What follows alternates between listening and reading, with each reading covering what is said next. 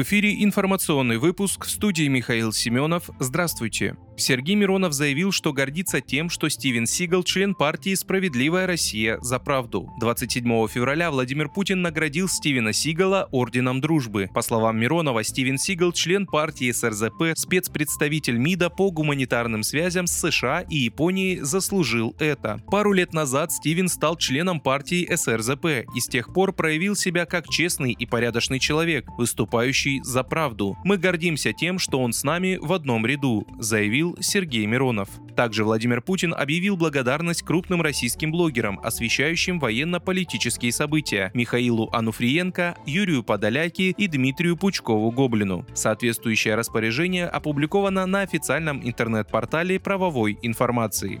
Российские военные нанесли удар по украинскому оперативному центру спецопераций «Запад» возле Хмельницкого, сообщила Минобороны. Кроме того, в районе Новомаркова на территории Донецкой Народной Республики удалось уничтожить радиолокационную станцию контрбатарейной борьбы производства США. Российские военные также успешно нанесли удары по складам боеприпасов ВСУ возле Червонова в Запорожской области, Снегиревки в Николаевской области и Артемовска в ДНР. Помимо этого, в районе Бровар в Киевской области удалось поразить украинский центр Центр радиоэлектронной разведки. Возле Доброполя в ДНР российские подразделения ликвидировали радиолокационную станцию обнаружения низколетящих воздушных целей.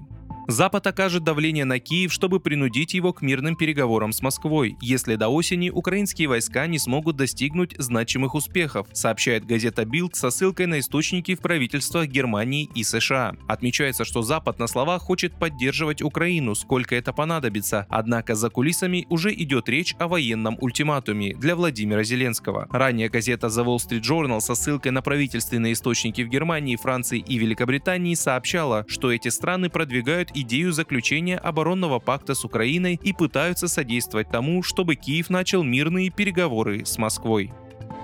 Новое сильное землетрясение зарегистрировано на востоке Турции в провинции Малатья. Как сообщило в понедельник Управление по чрезвычайным ситуациям, его магнитуда составила 5,6 балла. Эпицентр находился на глубине около 7 километров в уезде Ешель-Юрт провинции Малатья. Землетрясение произошло в 12 часов по Москве 27 февраля. На данный момент информация о возможных жертвах или пострадавших или новых разрушениях не поступала. Как сообщает телеканал TRT, одно из получивших критических критическое повреждение зданий обрушилось. Могут последовать и новые обрушения. Получивших ущерб домах нет людей, поскольку все поврежденные здания оцеплены и вход в них запрещен. Власти предупреждают население ни в коем случае не пытаться входить в поврежденные строения. В регионах бедствия идет работа по сносу таких зданий.